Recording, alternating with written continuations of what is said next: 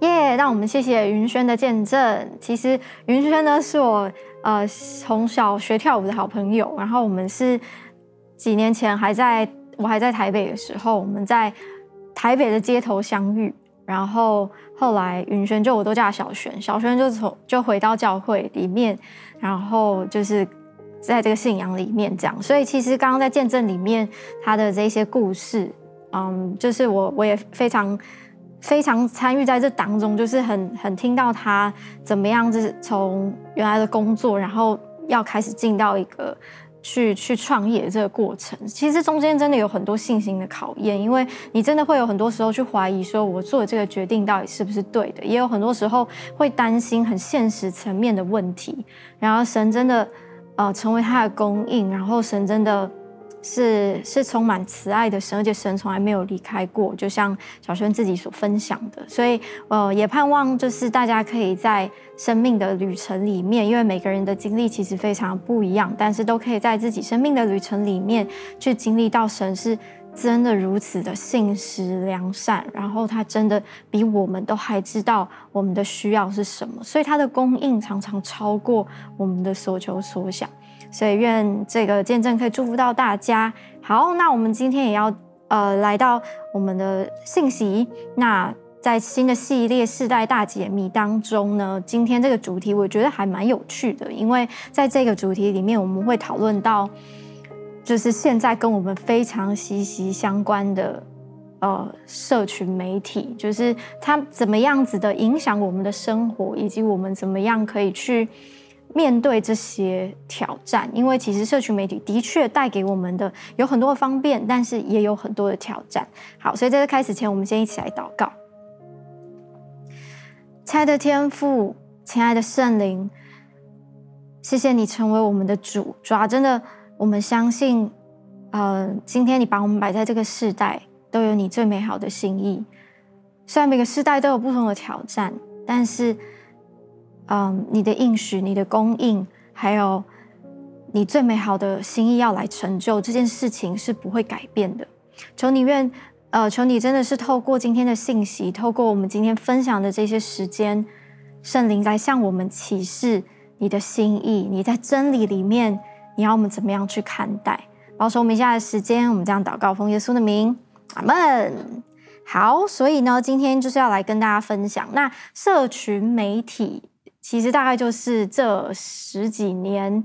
开始变得非常的普遍，在我们的生活当中。所以我的这个年纪呢，是呃刚好一半一半的经历，就是在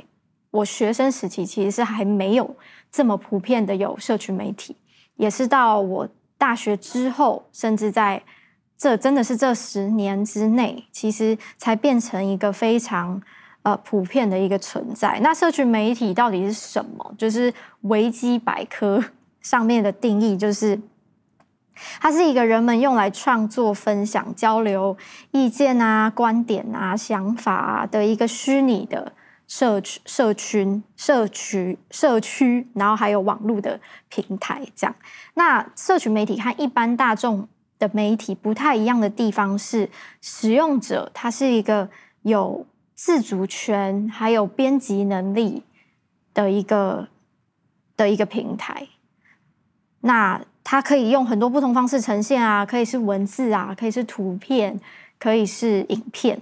所以就会是我们现在很常使用的。大家可以看到周报上，我有给大家几个小图。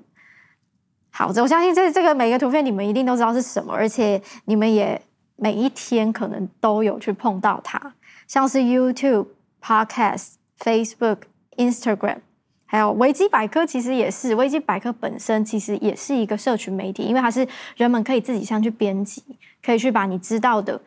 呃，不管是知识也好、观点也好，去分享出去的，这就是所谓的社群媒体。所以我相信，对现在的年轻人来说，啊、呃，这已经是一个不可或缺，然后你就算不想碰，但你都不得已，你一定会。碰到的东西，好，大家可以自己写一下哦。你都过去的这一周好了，在这几个东西上面，你平均每一天花多少的时间？我知道维基百科可能算是比较后面，除非是那种要赶期末报告的人，可能你就会那一阵子哇用的比较大量。好，可是前面的像是 YouTube，哇，这个大家一天到底会花在 YouTube 上面多久的时间呢？你可以自己做一个简单的记录，让我们可以了解说，诶，对，到底这个社群媒体现在是占我生活当中的多少部分？好，那其实我觉得现在的现代的这个生活模式真的跟以前很不一样了。以前其实就是，比如说我要买一个东西，我就是直接去买，然后呢用了我才知道这个东西好不好用。可是现在我们会怎么样呢？我们会先上网去查，在你买之前，你可能就会先去查这个东西的评价怎么样。就会发现有好多的部落客，他们已经先去做各种的尝试、开箱，或甚至是或甚至是餐厅，他们都是已经去试吃过了，已经告诉过你说这一家店什么东西很雷，但什么东西很好吃。这这就是现在我们都会去做的事情，就是你要去买一个东西，你要去一个地方，你都会先透过社群媒体去了解，呃，这个东西到底好或不好。这就是非常不同的世代，在呃二二十年前、二三十年前，好了，真的不会有这么多复杂的东西。其实就是你想做什么你就去做，你想要呃你想要得到什么，那你就去你就去做了买了，你就会知道这个东西的后果。那当然有社群媒体，其实会带给我们很多的方便，也会带给我们很多。嗯，可能比如说，你就可以避免掉，诶，浪费很多不必要的钱、时间啊，去去赚这些经验。你已经可以从别人的身上、别人分享的东西里面去得到很多资讯了。但是方便之余，其实还是会带给我们一些坏处。就简单跟大家分享一些，我觉得呃会带给我们的一些缺点。第一个是，我觉得人们会花太多的时间在接收资讯。就是可能好坏都有，你可能会接收到好的，但是你也会接收到坏的。但是其实还有很大部分是其实根本不重要的资讯。我不知道大家会不会点点的 YouTube，然后就看一看，看看，发现有很多其实都是一些，哎，跟我们生活其实也没有太大关联的一些影片。那对，像我最近 都会不小心看到一些 YouTube 是，呃，他在讲迪士尼的各种冷知识。那其实这些东西就是看多了，它对我的大脑 也没有也没有什么太多的帮助，但是就是一些好笑跟很有趣这样。可是有时候我们就会花不小心花太多太多时间在一直去接收资讯，以至于现在其实你会发现，你一天没有干嘛，你光只是看这些影片、上 IG 或者是上这些社群媒体、听 Podcast 等等的，你就会发现一天你的。整个身体，你的整个脑力是非常疲惫的，因为我们其实没有很多时间好好去消化这些，但是我们一直在接受刺激。第二个，我觉得会有的缺点是，嗯，在社群媒体上面，其实个人的观点是可以很强烈的，所以如果有一些有心者，他想要把一些目标带入的话，就可能会让很强烈的呃一些话题。嗯，就会就会透过社群媒体去呈现，以至于让人就会觉得不小心的落入其中。像是其实如果有一些人，他以从商业的角度来看，他就是会让你觉得说，你不得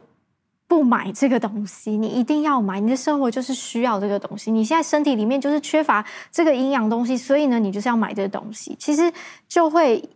很很可以使用这个社群的的媒体里面去达到这些的目标，好让人就是常常透过这些资讯，其实我们甚至可能吸收到了不一定是真的这么正确的资讯。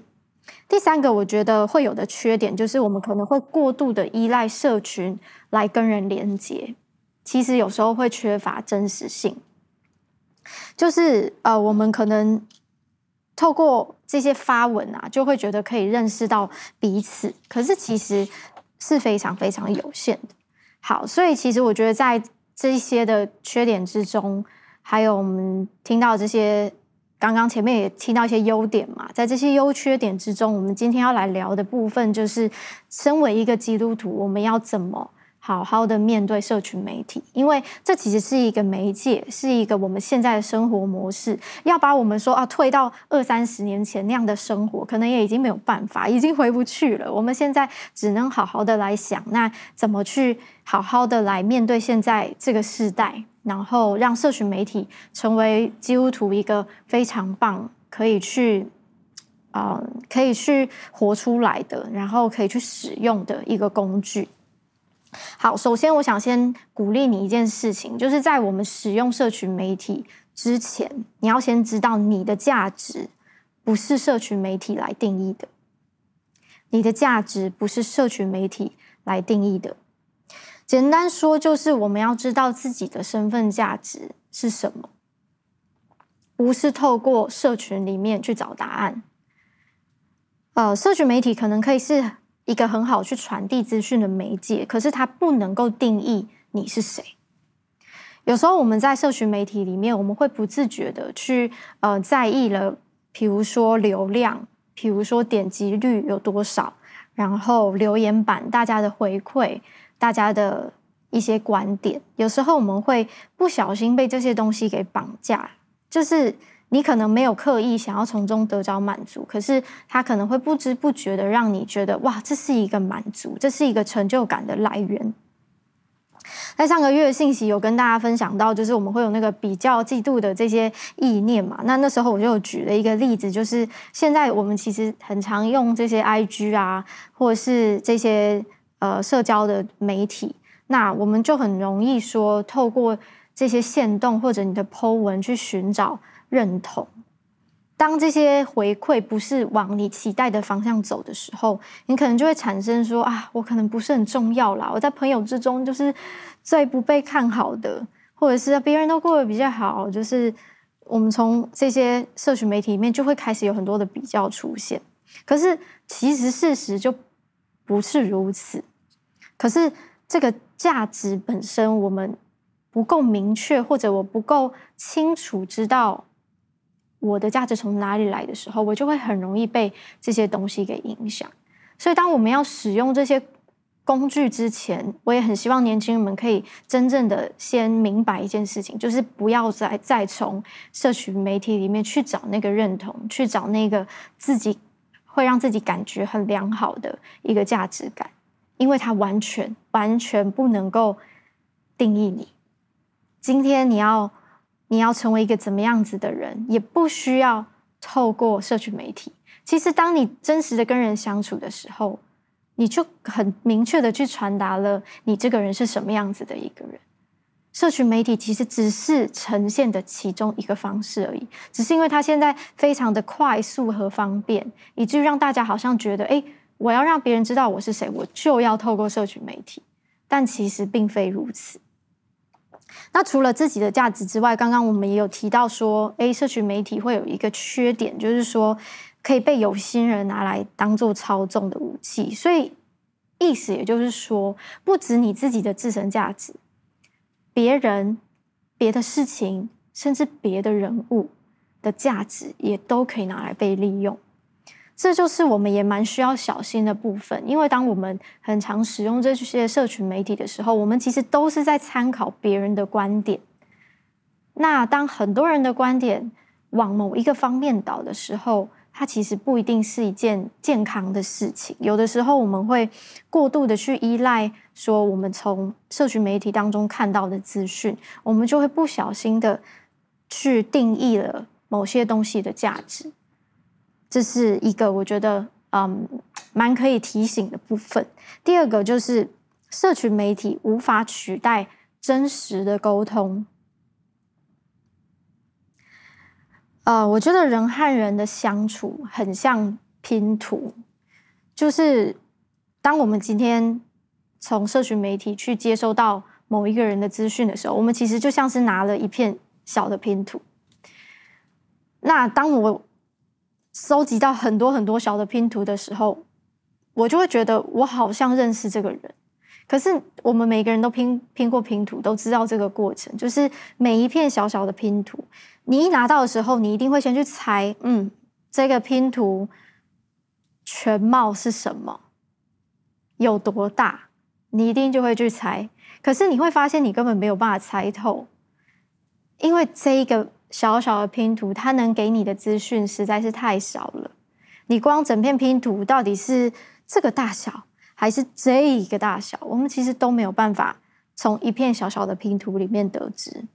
所以，当我们其实想要试着从社群媒体上去了解一个人，那就像是这个概念一样，就像是你只拿到一片拼图，你就试着要去决定。这片拼图它完整是长什么样子？嗯，在我还是学生的时候，我们还没有这些的社群媒体，所以那时候我要跟我想认识一个同学，就是我们每次考到新的班级嘛，升新生呃，你升到一个新的年级，你要去认识新的同学的时候，我们没有任何就是这些交交友的资讯可以先去了解。你只能硬着头皮去跟别人打开话题，你只能试着让自己，呃，去真实的跟这个人有对话，即便一开始很尴尬，即便我觉得哇，沟通下来发现这个人就是比我想象中的还要还要，就是跟我想的可能很不一样。可是以前在我们没有这些社群媒体的时候。我们就是这样子在跟人相处的，我们就是这样子在跟人认识的。我不知道对于现在学生来说，因为你们已经有从你们还是学生时期，其实就有很多就是 IG 这些东西，你们会怎么样认识你们的同学？是也是常常透过就是诶大家彼此的 po 文呢，还是什么样子？但是我相信你们一定也都很很很清楚的发现，就是光是。从社群媒体上其实是没有办法真正的呃认识一个人，甚至有时候我们会觉得，哎，我好像很知道他的生活，哎，他都有 po 啊，不不不，讲了讲了讲，后来发现，哎，怎么？其实这个人，这个同学，其实最近过得并不是很好，他可能经历了一些事情，是他没有 po 在他的社群媒体上面的，所以我们有时候就会不小心的去觉得，我们好像其实很懂他，可是其实并没有。我觉得人和人的相处很重要的一个部分叫做沟通。沟通其实就像是它是一个双向的互动模式。我们在 po 文，我们在干嘛？这些其实都很单方面，就是我把我想要告诉你的，我告诉你，然后你就去接受。可是沟通不是，沟通是一个我传达我的状态，你也传达你的状态，我们互相在这些状态当中去找到。共同点，或者是我们可以我们可以达成的共识，我们可以度过现在卡住的部分，这是沟通很很很宝贵的地方。他没有办法靠一个人独立，我自己跟我自己跟自己就可以解决。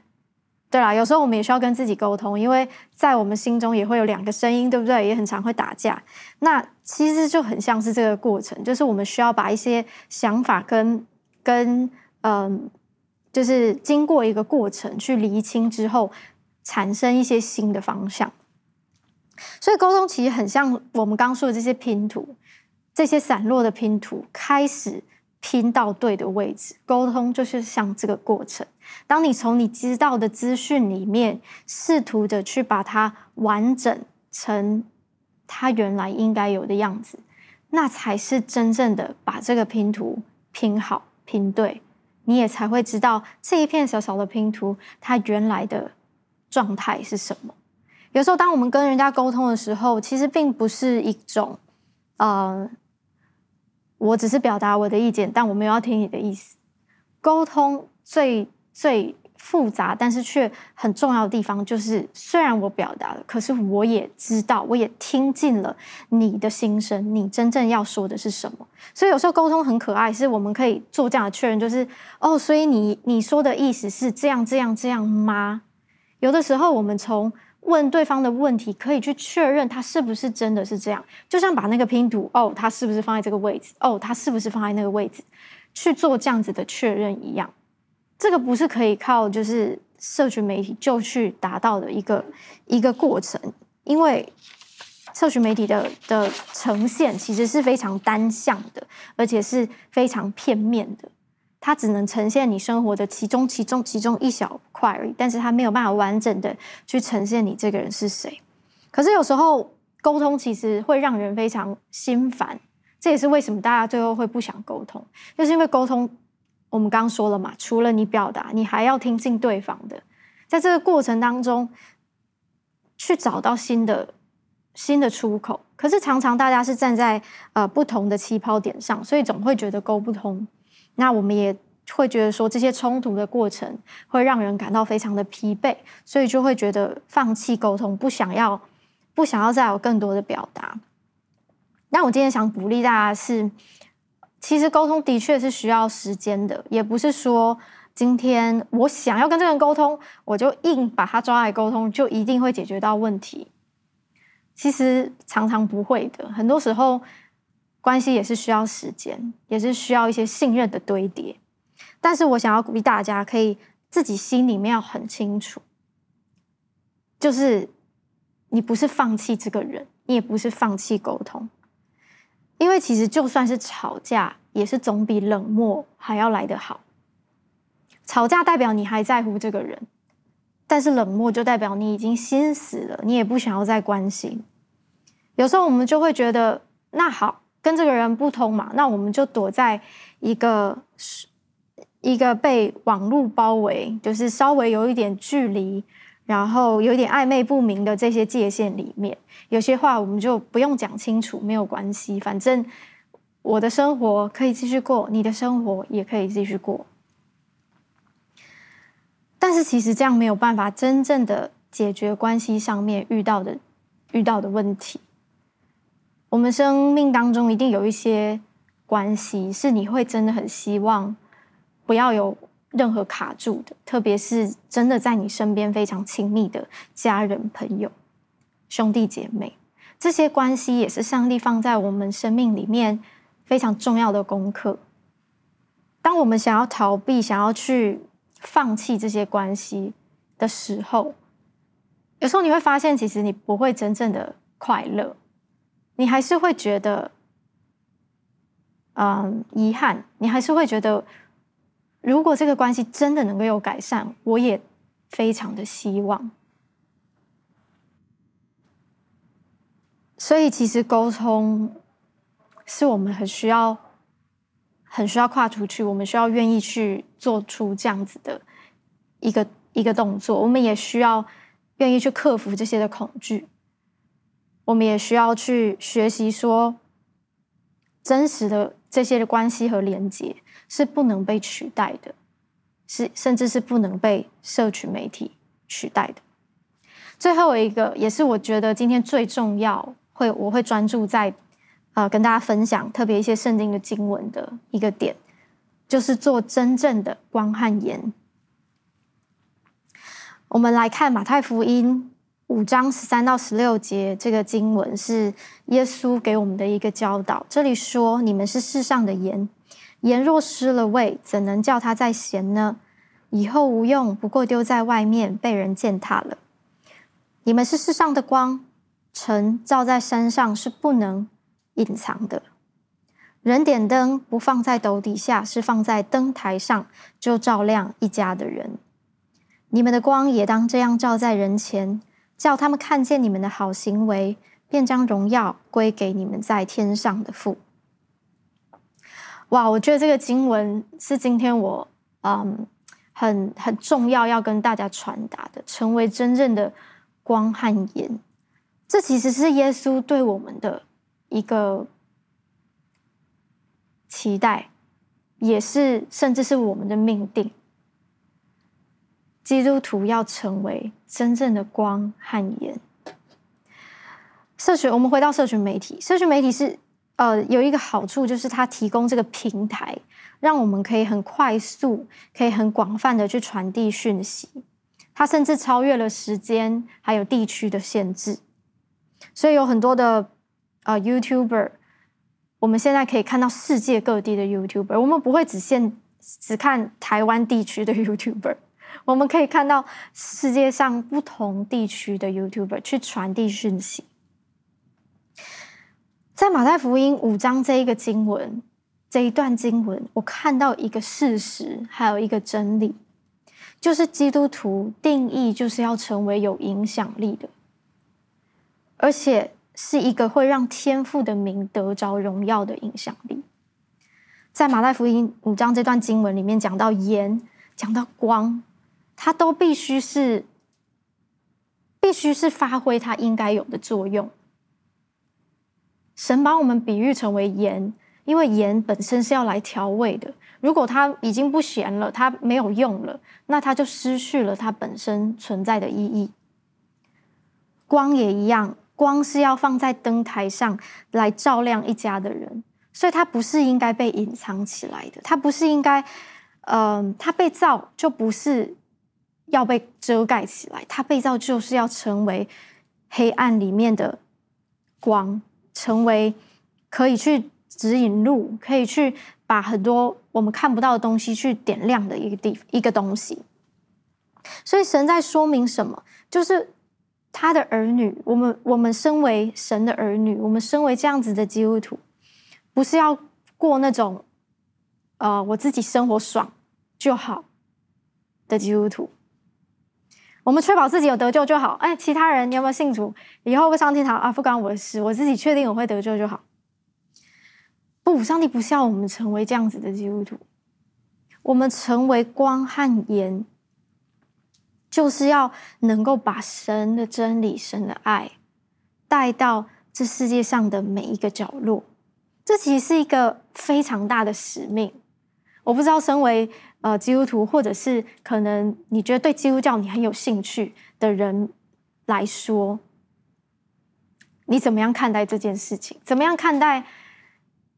耶稣放在我们里面的这一个大使命，嗯，在过去可能传福音就是口耳相传，像我们从圣经里面可以看到，不论是使徒们还是保罗，他们去传福音的时候，就是双脚走走走去哪里，然后开始做他们的福音工作。现在有社群媒体，其实传福音的方式变得更加的宽广。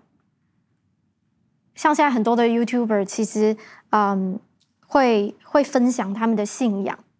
我有 follow 一些国外，还有甚至我们台湾自己本身就有的一些 YouTuber，他们会分享基督徒的生活，还有怎么样看待大家都会遇到的困扰，不论是工作的压力，不论是对未来，或者是比如说像现在疫情很严重影响我们的生活的时候。我们要怎么样看待我们的我们的信心？我们的呃，我们的很多对真理的认识开始受到很多的挑战跟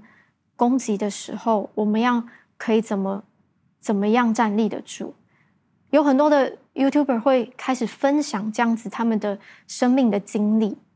我相信这也是一种他们在传福音的方式，这是一个他们在告诉这个世界。这个信仰对他生命的价值在哪里？所以我也想鼓励 Biters BYT 的青年们，当我们使用社群媒体的时候，可不可以更少把自己放成那个焦点？有时候我们使用社群媒体是想要得着自己想要的东西，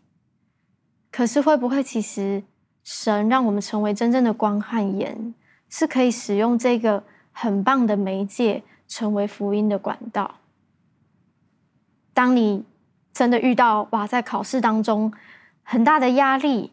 你怎么样子跟神祷告，从那里得着真实的平安？其实也是可以，你也可以很真实的去分享的，让让同样有这些经历的人知道，原来我也可以祷告，原来神是垂听我祷告的神。当我们不是那么的只 focus 在自己的需要的时候，我们就可以让这个社群媒体变成一个很好的工具，在我们的生命当中。另外一个，在这个经文里面，我们看到的重点，除了成为光和盐，成为有影响力之外，我们看到最后最后的哦十六节这边说：“你们的光也当这样照在人的前面，因为当他们看到。”你们的好行为的时候，会将荣耀归给在天上的父。这个影响力最大的目的是要让天父得着最大的荣耀。我知道有一些基督徒，啊、可能只做到了成为有影响力的部分，可是却没有让神的名得着荣耀，反而让人对基督教产生一些反感。我相信大家身边都有听过朋友、家人有过这样子的表述，就是他们可能从某某人身上觉得，哎，这个基督徒怎么好像过得非常不好啊？或者是基督徒怎么会这样子想？基督徒就是怎么样怎么样？你知道这是非常值得我们去思考的问题。究竟为什么明明我们想要为神发光，最后却反而让别人想把这个信仰给推开？嗯，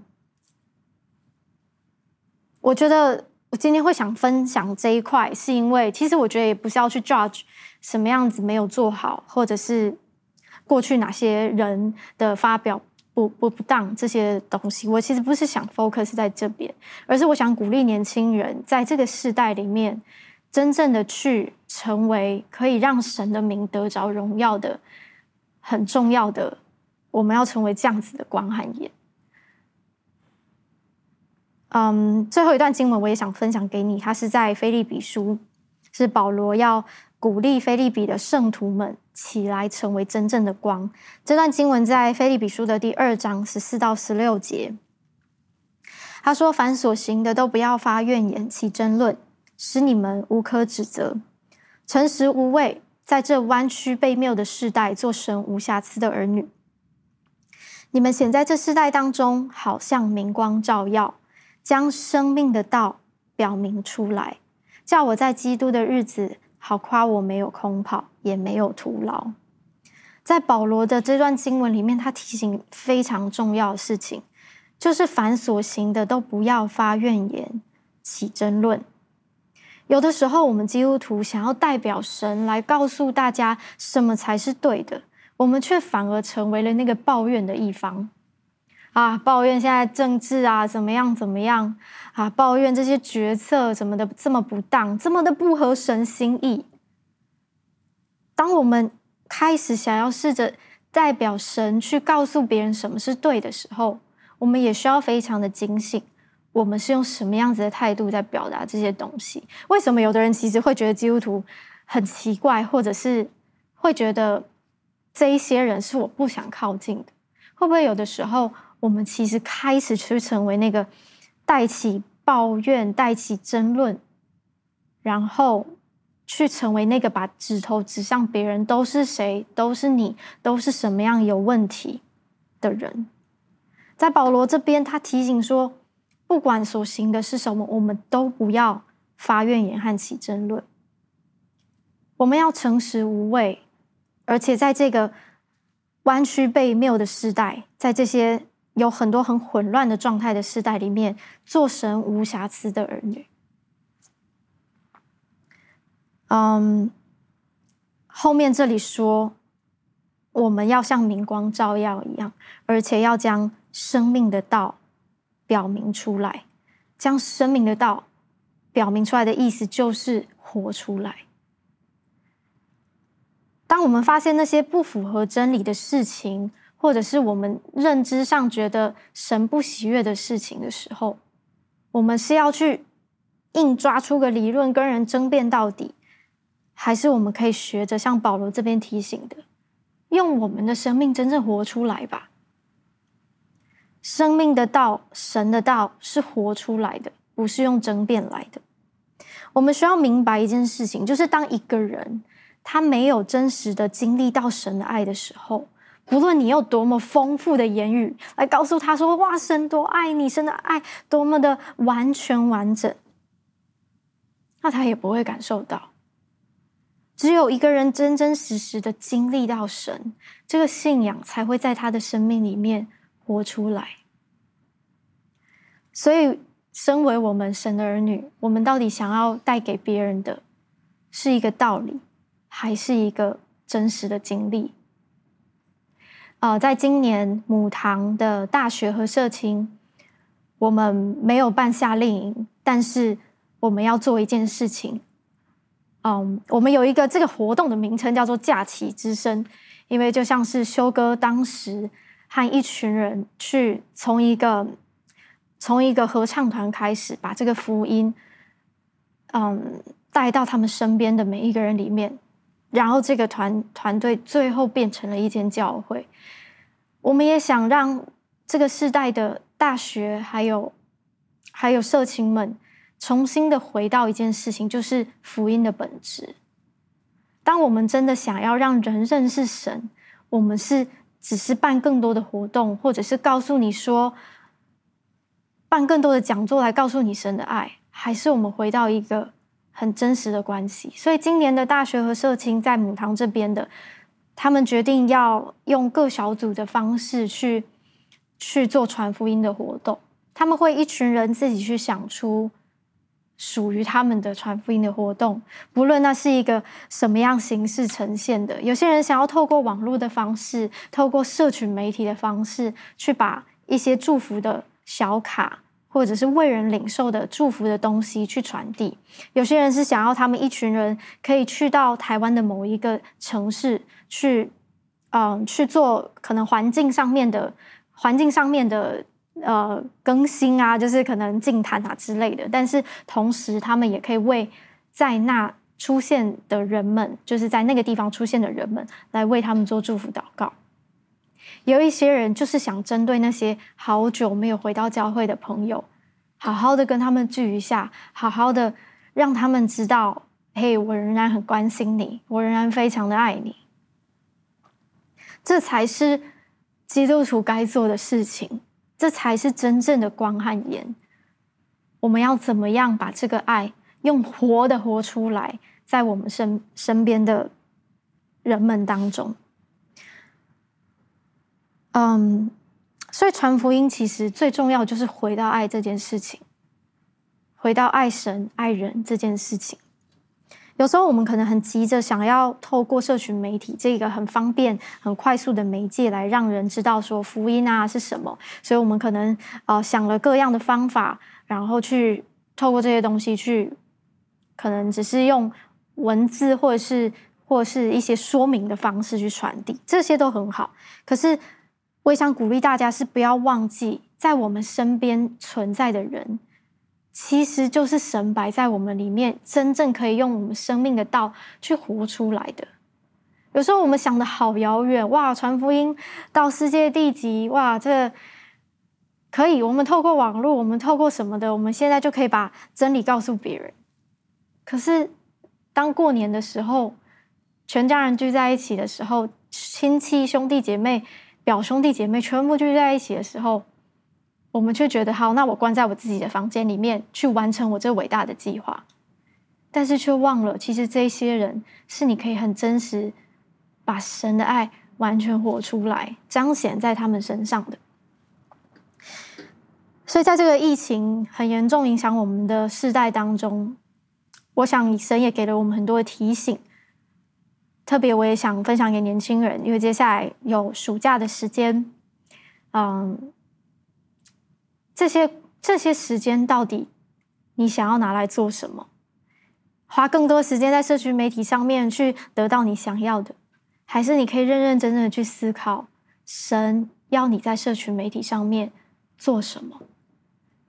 你要怎么样成为真正的光和盐？你要怎么样真正的去？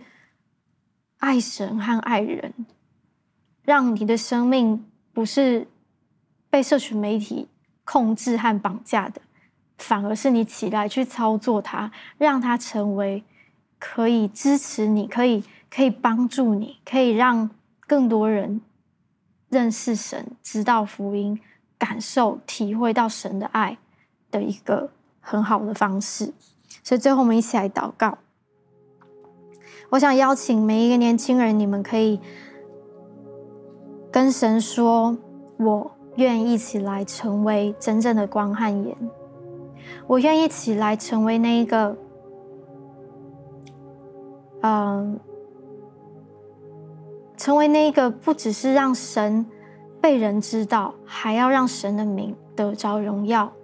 我愿意一起来成为这样子的人。我愿意让神来使用我的恩赐。我觉得好像有一些年轻人，你有很棒的恩赐，是在社群媒体上面，你非常善于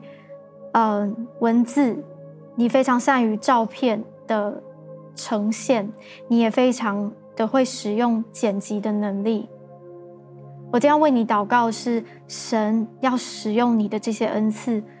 成为真正的光和盐，让你在这个弯曲悖谬的时代里面，成为神无瑕疵的儿女。亲爱的天父，我感谢你，让我们活在这个时代，这个时代充满充满挑战，但是也充满很多非常有趣的事情，充满着很多很有创意、很活泼的生命力。我祷告，让年轻人在这个时代里面，真的知道怎么样活出，嗯，活出真正的光，能够能够从你的爱里面，他们他们的生命先被恢复。特别是那些想要在社群媒体里面找寻价值的人，上帝求你先恢复他们，知道他们是你的儿女。这件事情不需要透过社群媒体来定义，他们不需要活在呃社群媒体的。的框架里面，才知道自己是谁。让我也祷告，神，你要使用年轻人们在回应你的爱、爱人这件事情上面，是比过去都还要来得更强的。过去。我们可能很多时候都还在学习怎么样真正的活出爱，但我祷告，在现在这个时代的年轻人，他们要是最真实的，他们要是最勇敢的，愿意去沟通的，愿意去表达的，愿意真真实实毫无保留的爱人，就在他们身边，现在最亲近的家人朋友身上。有一天，我们能够听见这些人因着神你的儿女，他们也要来相信这个信仰，他们也要来经历你的爱。他们不再觉得基督徒是非常非常奇怪的一群人，非常论断的一群人，而是觉得可以从基督徒的身上去体会到被爱是一件非常美好的事情。上帝，求你使用我们每个人，在这个时代来回应你。最后，我也想邀请大家可以来呃做一个祷告，是真的让神来掌权我们的眼。掌权我们的心思意念，甚至掌权我们的行为。当我们在呃用这些社群媒体的时候，有的时候我们不自觉的会落入一些想要一直看下去，想要一直去找我们想要的东西的状态。但是求神来掌权，好让我们可以嗯按着上帝的心意去回应这些东西。所以你可以一起来做这个祷告，说：“亲爱的耶稣。”我欢迎你成为我生命的主，求你掌权我的心思意念，掌权我所有的行为。当我在使用社群媒体的时候，求你成为我的主，而不是让社群媒体成为我的主。求你引导我知道什么是真理，求你赐我能够分辨的灵。让我能够知道哪些是从你而来，哪些不是。求耶稣来帮助我。感谢你，我们这样祷告，奉耶稣的名，阿门。好的，所以希望暑假的来到，也让呃每一个年轻人，你们可以好好的呃享受和人的关系，然后也在这些社群媒体上的使用，找到一个非常好的平衡。愿上帝祝福大家。